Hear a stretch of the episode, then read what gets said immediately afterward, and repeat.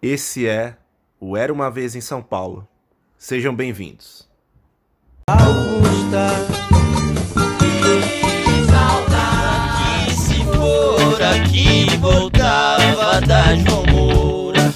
Nós fiquemos apaixonados, fomos pra doutora Na zona sul, cotidiano difícil Mantenho o proceder, quem não conter tá fudido É zona sul, A maluco cidade é tão intrigante, ela faz sorrir, mas também faz chorar. Quem não conhece bem, tem medo, se assusta com a sua imensidão. Mas eu vou desvendar os seus segredos nos próximos fatos que virão.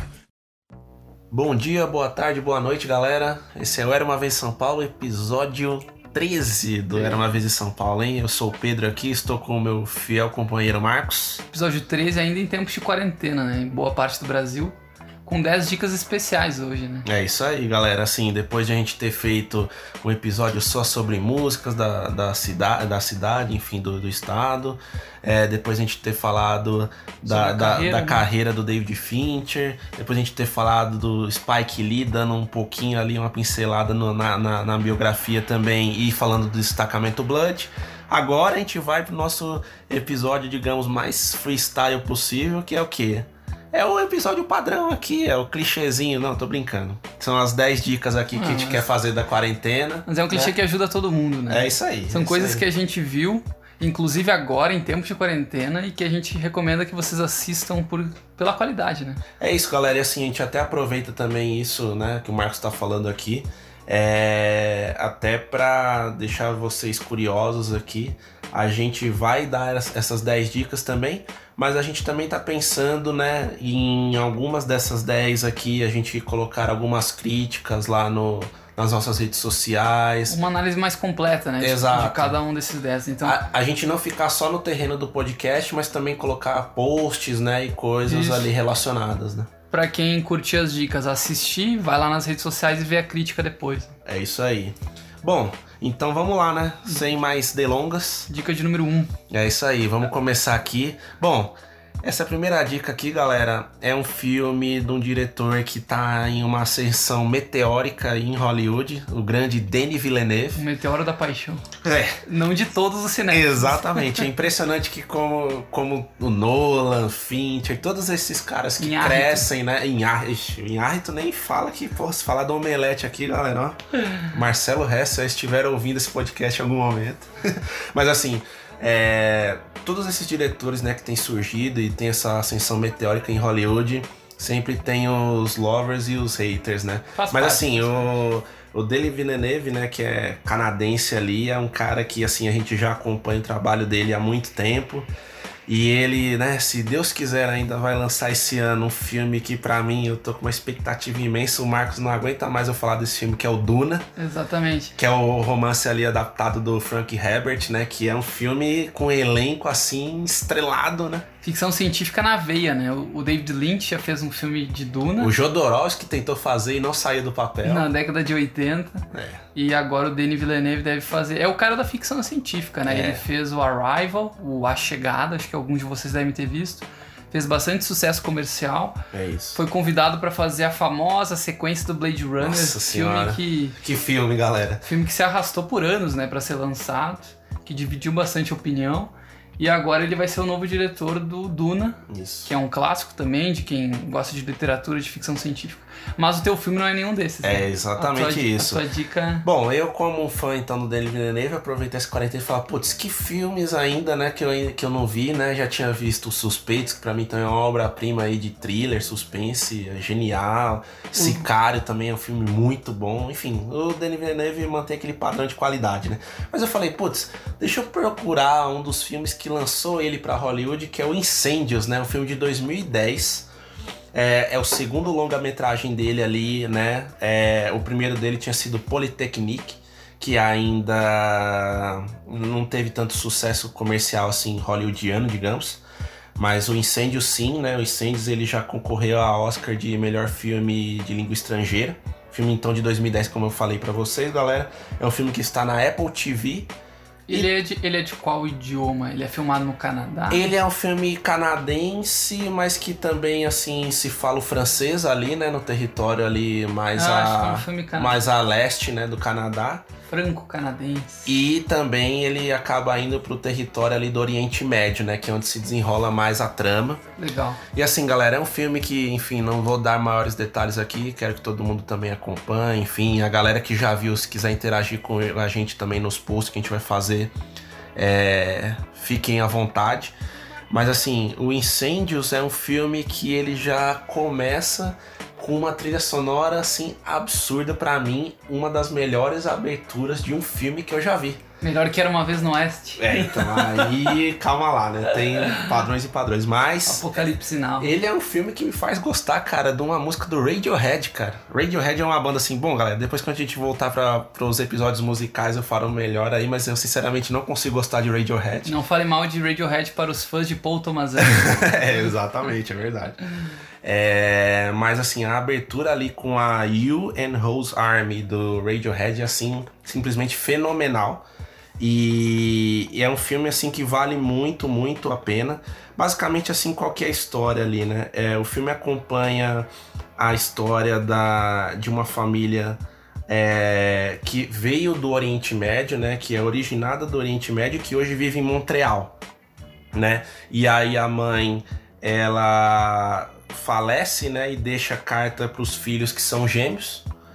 E enfim, o filme vai acompanhar como é que foi a trajetória dessa mãe e como os filhos agora que vão para o Oriente Médio entender um pouco dessa história, como eles vão se deparar com coisas que eles não sabiam e que tem tudo a ver com essa questão de drama de guerra Legal. mesmo. Então assim, é a guerra do Oriente Médio ali, como ela afeta as pessoas e tem consequências assim que vão durar pro resto da vida delas. É uma boa recomendação. Eu ainda não vi esse do Villeneuve e vou assistir, cara. Vale demais a pena. E fazendo um serviço de utilidade pública aqui, Incêndios, de 2010, está disponível na, no iTunes, na, É isso aí. na Apple Store, lá por R$ 9,90. Tá É baratinho. isso, é, é aquele método, né, galera? Ou Apple Stores ou o famoso Give Your Jumps ali no mundo do- dos torrents, né? É, fiquem, à vontade pra baixar.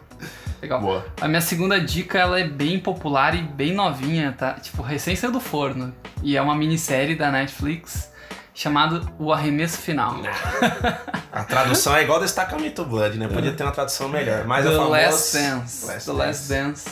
The Last Dance, pra quem não sabe, foi o título dado por Phil Jackson, treinador de basquete do Chicago Bulls da década de 90, ao que seria a última temporada do maior time de basquete da história. Então, o Chicago Bulls de 97 98 viria a entrar para a história pelo acúmulo de títulos, por tudo que representou. E o Sr. Phil Jackson, treinador daquele time, ah, dentro do seu método de gestão e de treinamento, ele chama os seus jogadores e fala: essa é a nossa última dança, esse é nosso último arremesso, essa temporada vai se chamar The Last Dance. E eu diria que a ESPN, que produziu o documentário, entrou nesse ritmo. Porque pra mim o, o, a forma como os jogos, os títulos, as brigas, as confusões, a formação de elenco, a vida do próprio Michael Jordan é mostrada é quase como um balé, é quase como uma dança. O documentário é muito bem montado, tem imagens desde a, desde a infância do Michael Jordan até o- os últimos títulos, os- as últimas derrotas do Bulls. Ah, e realmente, acho que uma pessoa que assiste os 10 episódios, mesmo que não tenha tanto interesse por esportes e por basquete, vai se sentir emocionada com aquela história, né? Porque é um legado que a equipe de Chicago e o próprio Michael Jordan deixaram para a humanidade, né? Eles mudaram a história da NBA, eles levaram a NBA para outro patamar e aquela década de 90 mudou a história do basquete no mundo por conta desse time, por conta da figura do Michael Jordan. E a ESPN faz isso muito bem, né? Eles desenharam esse projeto em 2016, assim que eles tinham concluído o OJ, Made in America, que foi um documentário que eles fizeram em cinco partes sobre a história do O.J. Simpson, que é um documentário que ganhou o Oscar de melhor documentário e pra mim é um dos melhores documentários de todos os tempos. E eles fizeram essa produção agora do The Last Dance com, em parceria com a Netflix e também seguiram o mesmo padrão. É um baita documentário sobre esporte, sobre ambição, sobre a humanidade como um todo. Né? É isso, galera. Assim, é, é isso que o Marcos falou. Até ele é mais envolvido do que eu, até no mundo do basquete e tudo mais, mas É, eu assisti esse documentário e é uma coisa fascinante, assim. Tipo, eu não conhecia 10% da carreira do Jordan, do que é mostrado ali. Você vê que o cara não chegou lá como esse ser mítico aí do esporte, né? À toa, né? O cara realmente. E não só ele, né? Você vê a trajetória do Pippen, do Dennis Rodman, até do Steve Kerr, enfim, é. Da própria NBA como um Exato, todo. né? assim, é como a NBA nessa época ela transcende o mundo esportivo e ela vai para um negócio comercial que nunca antes visto, né? Um Vira uma marca muito- global, né? Exatamente. Uma ótima recomendação, 10 episódios pra se ver.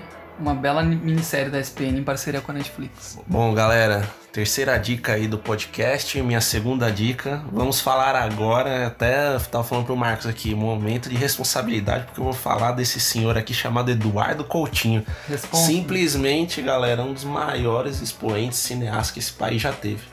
Eu, inclusive, tô tendo trabalho agora de é, ver mais as obras desse cara, eu não conhecia tanto. De garimpar, né? É, até o Marcos me falou muito dele aqui, exposições que teve e tal. Infelizmente ele teve um, um fim muito, muito trágico, né? Ele acabou, ele acabou sendo morto pelo próprio filho, que, enfim, tem esquizofrenia e tudo mais, há uns anos atrás. Mas falando da obra desse, desse senhor aqui, é uma coisa fantástica, né? Como ele transformou o gênero de documentário no Sim, Brasil e sim. no mundo, né? É uma nova forma de fazer documentário, um cinema mínimo, né? Com poucos elementos, que influenciou o Brasil e todo mundo que faz documentário. É, e assim, onde o protagonista é na- nada mais, nada menos do que o- a pessoa normal ali, né? O ser humano normal ali Sim. que, que não é. que não tem grandes histórias, não são atores, nada. São as pessoas normais do cotidiano. É, inclusive, galera, a gente quer. Vamos ver, né? Se sai até esse ano um episódio dedicado ao Eduardo Coutinho, a gente tá com muita vontade de fazer aí. Mas, trazendo aqui pra dica, é, eu queria citar um filme dele aqui de 2002, que é o Edifício Master. É, como eu falei, né? Eu tô buscando aqui ver mais filmes, né? Do Eduardo Coutinho, agora nessa quarentena e tudo mais. E, enfim, é, ouvi muito a respeito dos filmes dele e tudo mais. E a sinopse aqui do Edifício Master me atraiu muito. Que é basicamente registrar o cotidiano dos moradores do Edifício Master, que é um edifício mega conhecido lá em Copacabana tem 276 apartamentos e 12 andares. Então você imagina, tipo, nas tomadas assim, galera, do filme, dá pra você ver, tipo, num corredor, quantos apartamentos tem, assim, por andar. É uma coisa é, absurda.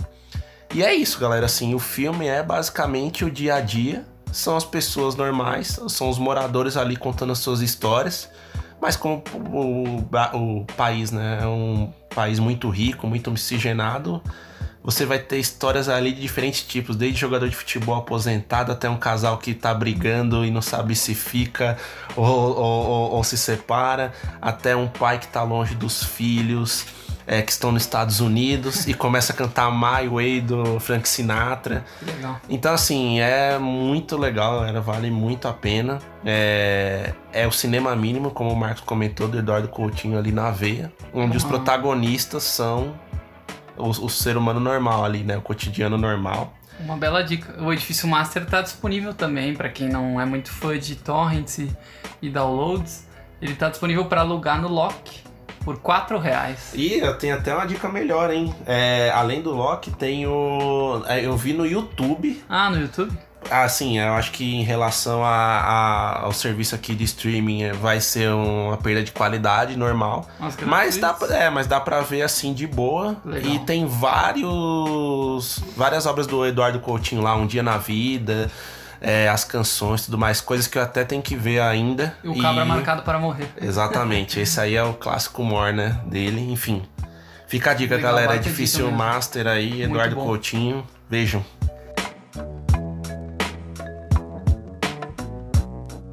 A quarta dica aqui, pessoal, é de um clássico, um filme de 1928 chamado A Paixão de Joana d'Arc. Ô, louco. Seguindo o que o Ítalo Calvino ensinou, a gente precisa sempre voltar para os clássicos porque eles sempre têm muito a dizer em diferentes épocas. E A Paixão de Joana d'Arc é um filme de tribunal, então é um filme que não vai contar toda a história da vida dessa santa francesa, mas ele conta especificamente o julgamento, né, do Tribunal da Inquisição que ela encarou.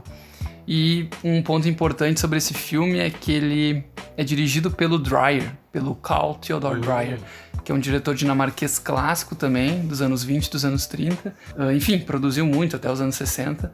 Só que esse cara ele tem uma forma diferente de contar os filmes, né? Ele tem ele sempre trabalha com a câmera e com a, o roteiro de formas inusitadas, sem ser aquela aquele plano aberto contando a história de na ordem cronológica esperada.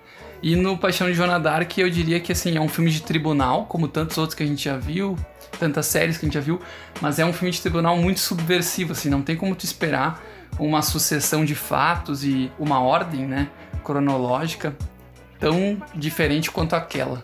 E ele é um filme que te pega, que te prende, só que ele é um filme mudo, de cinema mudo. Então, mesmo com a ausência de som, a trilha que é usada no filme ela te engaja, né? Uma trilha mais erudita, mais clássica. E a forma como ele vai apresentando os fatos desse julgamento, com os letreiros mostrando os diálogos, te engaja demais. Então é uma hora e meia de um cinema mudo que passa muito rápido. Ele é um clássico mesmo também pela, pelo fato da Maria Falconetti, a atriz principal, ela ter atuado só nesse filme, porque ela era do teatro e fez esse único filme para o cinema e é uma performance histórica, vale muito a pena ver. Para quem tiver. É, para quem tiver de interesse de ver um filme assim tradicional e mas ao mesmo tempo que foge dessas convenções dos anos 20, dos anos 30. A Paixão de Joana d'Arc é bem fácil de acessar. Tem no Telecine Play, para quem assina ou para quem quer pegar os primeiros 30 dias grátis. E tem também na Lumine, alumine.tv, que é um serviço de streaming brasileiro. Falam que é muito bom, né? É, feito lá em Porto Alegre com um cardápio bem garimpado de filmes. Eles têm muita coisa de arte sacra, muita coisa de arte de guerra histórica então esses clássicos encontra no site lumine.tv também, é uma boa dica de streaming. Boa, belíssima dica. Bom, galera, então nossa quinta dica, né, Marcos? É isso aí. Quinta Exato. dica, minha terceira. Até o Marcos aqui vai ser pego de surpresa aqui. A minha dica é um filme de 2016, um filme meio documentário também, é, digamos assim, puxando aquela veia do Coutinho. É o Era o Hotel Cambridge. Ah, sim. Um filme brasileiro, Café. isso, da Eliane Café. Galera, é assim, é, simples... é um filme pesado. É, simplesmente a dica é vejam. Assim, é um filme sensacional. É... E não assim ficando de um lado ou de outro da história, mas assim, é você ver a história como é sabe? Esse filme é polêmico literalmente. Ele é polêmico assim do começo extremo. ao fim. É basicamente a história de refugiados recém-chegados ao Brasil, né? Que vão dividir, enfim, o, o, o hotel Cambridge, né? Antigo, ali é, na região da 9 de Julho de São Paulo junto com um grupo de sem-tetos, né? Que já ocupavam, enfim, o, sim, o, o prédio. O Hotel Cambridge foi manchete de, de, de, jornalismo no Brasil por muito tempo, né? Ele era uma ocupação aqui, no, aqui em São Paulo que acabou tendo um destino meio, meio violento e tudo mais. E o filme retrata isso muito bem, né? É isso, é assim, galera. Tipo, não dando tantos detalhes aqui, né? Também para não estragar a surpresa de quem não viu ainda. Mas é um filme que ele, ele traz uma abordagem assim que não é usual, né? Geralmente a gente sempre vê o lado ali, né, noticiário, a gente não acaba conhecendo muito do dia a dia daquelas pessoas que estão ocupando, dos refugiados aqui no Brasil. E esse filme escancara tudo isso, né? E mais do que isso, assim, ele consegue operar, né? A diretora aqui, ela traz essa visão de filme, mas ao mesmo tempo é um documentário que tem muitas cenas reais ali. É, bem documental, e, e mas tem uma mistura, né? Tu não sabe o que é, que é teatro, o que, que não e, é. E eles trazem atores também muito pro, bom. pro, pro filme é, que assim dialogam super bem com as pessoas que realmente estão vivendo aquele dia a dia, né? é uma coisa muito doida assim. É... Enfim, galera, é um filme que foi muito premiado. É, é um que... filme que incomoda, né? É, exato. É muito importante mesmo que as pessoas assistam coisas que não sejam só o famoso água com açúcar, que não é aquele guilty pleasure. As pessoas usem também do cinema, da, dos documentários para desafiar um pouco a cabeça, o intelecto. Com certeza, até porque o nosso país é um país assim diverso, é um país que tá longe de ser um país de conto de fadas, né? É, então assim, galera, o Aero Hotel Cambridge ele tá disponível em YouTube, Telecine, Google Play, Play Filmes, então fiquem à vontade aí para buscar a melhor é. mídia, mas ele é um filme que precisa ser visto, ainda mais nesses tempos atuais, enfim, com tudo isso que está acontecendo também que a gente vive. É sempre bom a gente, antes de crucificar ou, ta ou tacar pedra ou fazer qualquer coisa, entender Ambos os lados, né? É, antes de ter uma opinião é buscar conhecer os fatos. Com certeza. Fica Cara, a dica. De 2017 mesmo, uma baita lembrança, um filme recente. É isso. A sexta dica aqui é de uma série muito famosa. Eu tive que me render pra televisão, assim, eu tenho um pouco de preconceito. Claro que o meu portfólio de séries não é tão grande quanto de cinema, mas eu vou te dizer, das séries que eu vi até hoje, essa é a melhor. Mad Men. Nossa, Cara, lá. foda, cara, muito bom. Sensacional. A quarentena serviu pra eu voltar a me dedicar a Mad Men, terminar ela, que eu nunca tinha terminado.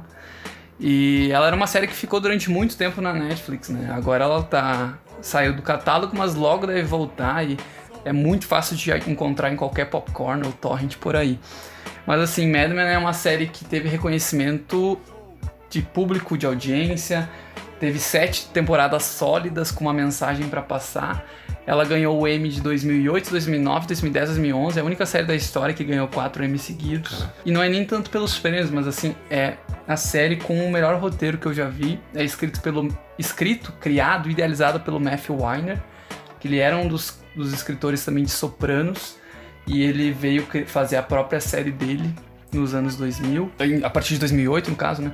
E é basicamente uma série sobre os caras da publicidade dos anos 50 e dos anos 60, né? Sobre uma agência chamada Sterling Cooper, que fica na Madison Avenue. E, bom, eu não posso dar muitos detalhes, mas é uma série sobre as mentiras e verdades daquela época. E a forma como o roteiro coloca é da forma mais elegante possível, da forma que mais respeita o espectador. Eles não te dão absolutamente nada de mão beijada, não te repetem nada. Eles acreditam que quem tá olhando a série tem total capacidade de compreender o que tá acontecendo sem criar diálogos nas pessoas que não existiriam na vida real, né? Sem chegar assim, oi Pedro, tudo bem? Você mora aqui. Na verdade, o nome do Pedro, o lugar que ele mora, tá dissolvido no roteiro e talvez vocês demorem seis episódios pra descobrir. Só que a forma como eles mostram a transformação dos Estados Unidos dos anos 50 para 60 é fantástica. Todas as questões sociais, culturais, a guerra do Vietnã, dentro de uma agência de publicidade, nesse universo de mentiras e verdades, cara. Realmente eu não vi até hoje série melhor. Claro que eu ainda tenho umas dívidas históricas, tipo, nunca vi Six Feet Under, eu nunca vi The Wire, É, The Wire É. tá na minha lista também. Battlestar Galactica, séries que os amantes de televisão adoram. Mas assim, House of Cards, Homeland, Breaking Bad, Game of Thrones, essas séries The Leftovers, séries muito boas que eu andei vendo nos últimos anos, não chegam aos pés de Mad Men. O protagonista do Mad Men é o John Han, né? Joe Hamm, o famoso sensacional, Donald, né? Donald Draper. Boa. Grande série. Isso aí. Bom, galera, sétima dica então, a minha terceira aqui. Essa aí não vai ter muito jeito, tá, galera? A gente sempre tenta colocar plata- plataformas de streaming aqui e tudo mais, mas acho que aqui no Brasil vai ser o famoso torrentzão da massa mesmo. A dica aqui é o System Crasher. É, Em português, o filme foi traduzido para Transtorno Explosivo. É um filme alemão, tá, galera? Que fez muito sucesso é, no ano passado, no Festival de Berlim e tudo mais. E, e ele foi trazido também na última Mostra Internacional de Cinema aqui em São Paulo, fez um sucesso. E infelizmente ele é um filme que chegou em cartaz um pouco antes da pandemia, então não foi um filme muito visto aqui no Brasil esse ano. Mas a história é sensacional. É basicamente a história da Benny, uma garotinha de 9 anos, que ela é pequena, mas assim, ela tem uns transtornos assim totalmente fora do, do padrão, assim. É, me lembrou até aquele filme bem antigo lá do Eli Wood, O Anjo Mal, alguma coisa assim. Não sei se você lembra desse filme, Não. tipo, tinha na sessão da tarde. Mas assim, lógico, o System Crasher é infinitamente superior, tá? É, mas o é, Anjo Malvado. o Anjo Malvado, isso aí. É, mas aí qual que é o ponto aqui, tá, galera? Basicamente assim, a gente vê uma protagonista ali de 9 anos, né? E que a atriz também tem essa idade, por volta dessa idade mesmo, mas que consegue trazer uma densidade aqui absurda, assim, sabe? Ela tem conflitos, transtornos ali que você vai vendo ao longo do, das duas horas de filme, mais ou menos, que tem e você fica abismado, assim, sabe? É uma questão é, muito complexa. O filme também ele, ele explora muito a questão de serviço de proteção infantil, de como uma questão de da má criação ali, o, o ambiente familiar péssimo pode influenciar uma criança, né? E como ela carrega esses efeitos com ela, de uma mãe, enfim, que não tem condições nenhuma de psicológicas de, enfim, dar uma educação ali para a criança, para os filhos, né, para os irmãos dela também. É, e você vê isso num país até como a Alemanha, enfim, um país de primeiro mundo, sem muitos comentários que a gente precisa fazer aqui, como também lá essa questão da proteção infantil, de eles não saberem lidar também com crianças que tenham esses transtornos, sabe? Sim. Então é um filme também que põe o dedo na ferida e que você vê uma atuação ali gigantesca dessa menininha ali da, da Benny. E é um filme que prende. Ele não é, enfim, na minha opinião, olha, aquele filme espetacular assim. Mas ele é um filme que tem que ser visto. É um filme muito Legal. bom. Eu, inclusive, já listei aqui, pretendo ver em breve ele. É isso aí. System Crasher, só que em português parece um, um filme tipo do Jason Statham. É, assim. tipo, essas traduções aí são meio complicadas, né? Só, galera, é, vale a pena ressaltar aqui, a Benny que eu falei a Helena Zengel, né? É, deve ser alguma coisa assim a pronúncia aí, não sei alemão, mas enfim. É, a atuação dela é genial, assim. É uma atuação, assim, comparável à da garotinha também do Projeto Flórida, que é um filme também que é, vale muito a pena a dica. Do Sean tal. Baker. Exatamente. Então, assim, é aquele nível de atuação genial.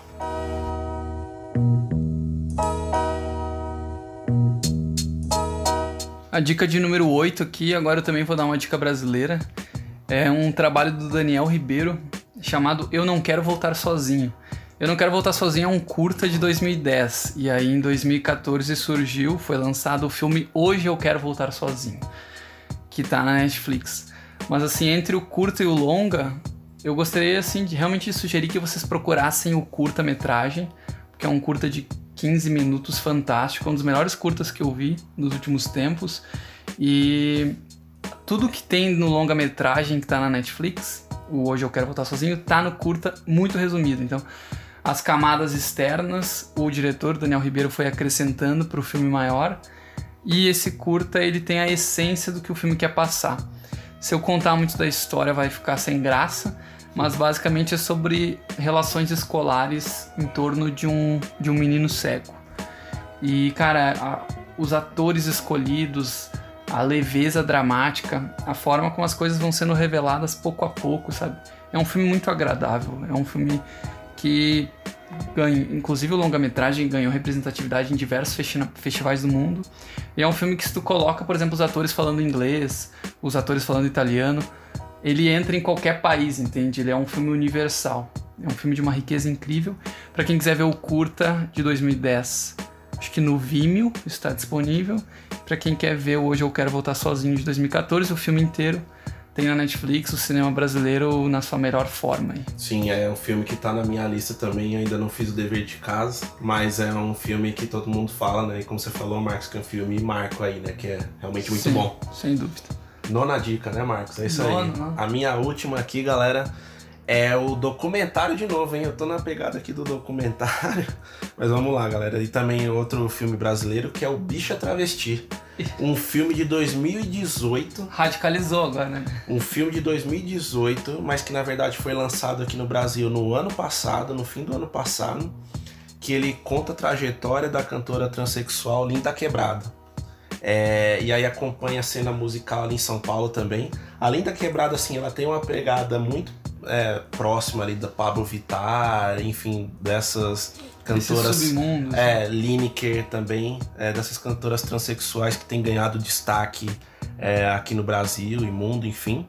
Mas a Linda Quebrada ela consegue ser até mais radical, assim. O documentário mostra isso. É, basicamente, ela tem origem ali é, na zona leste de São Paulo, tá? Na, no extremo leste de São Paulo. E a- aquele cotidiano que a gente já viu em canções do Sabotagem, do Racionais ali, é, da pessoa que nasceu mesmo na quebrada, que passou diversas dificuldades. É sobre a trajetória de vida dela. Isso, e sobre a trajetória de vida dela, só que com detalhe dessa mudança de gênero também. Sim. Entendeu? Que é uma coisa assim que é. A gente tá falando muito mais agora no cenário atual, ainda bem. É, devem ser colocados todos esses pontos mesmo.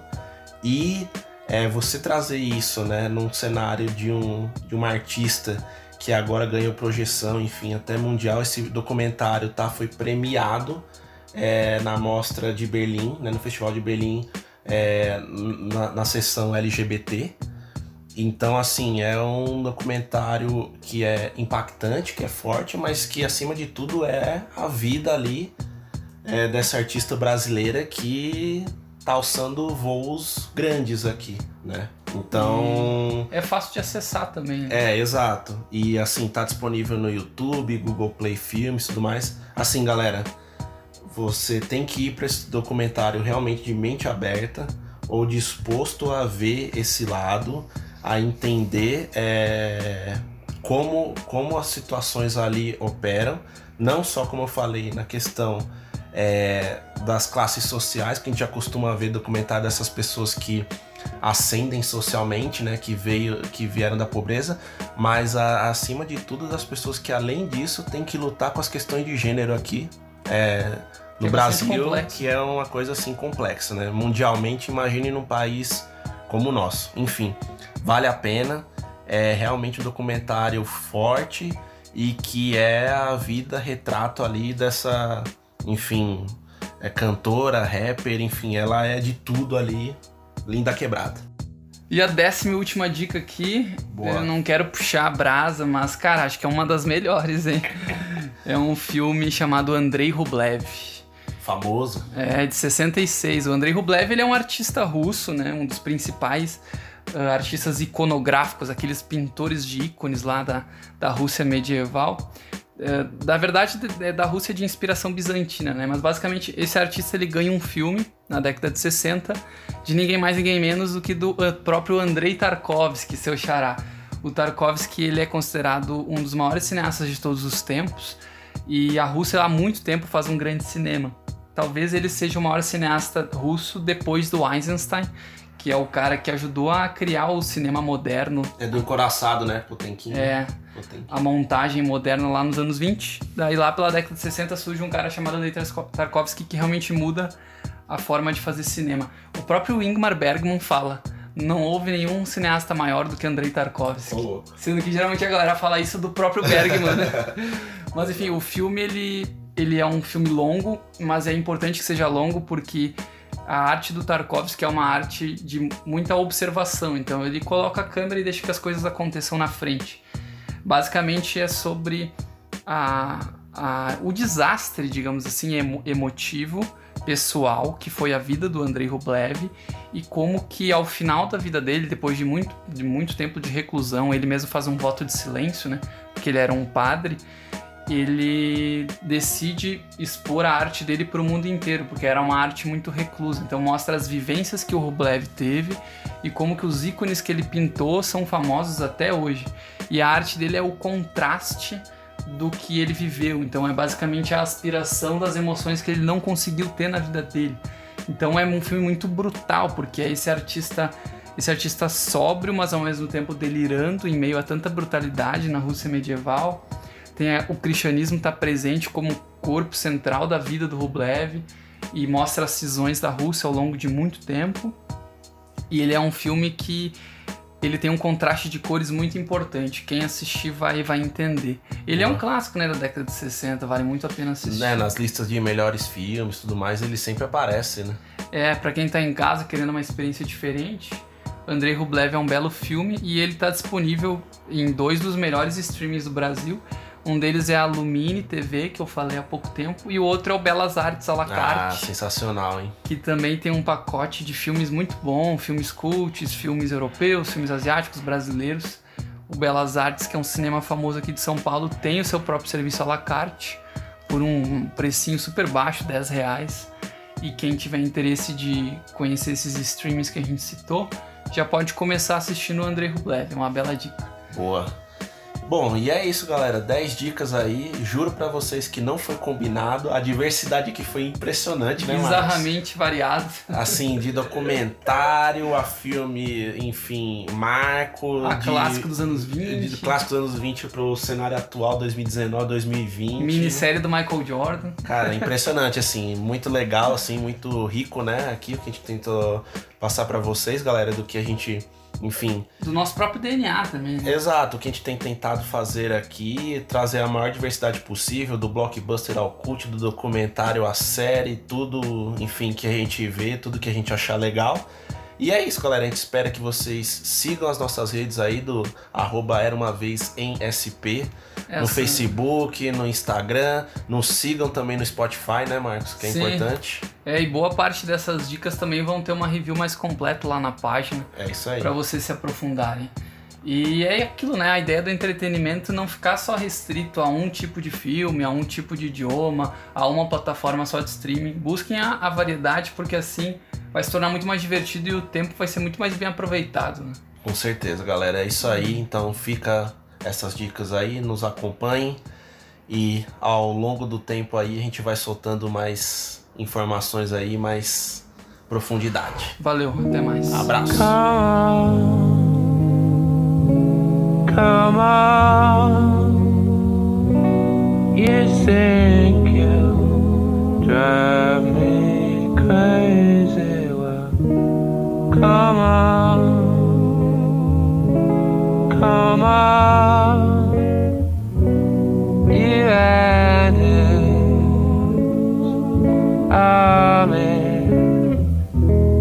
You and your.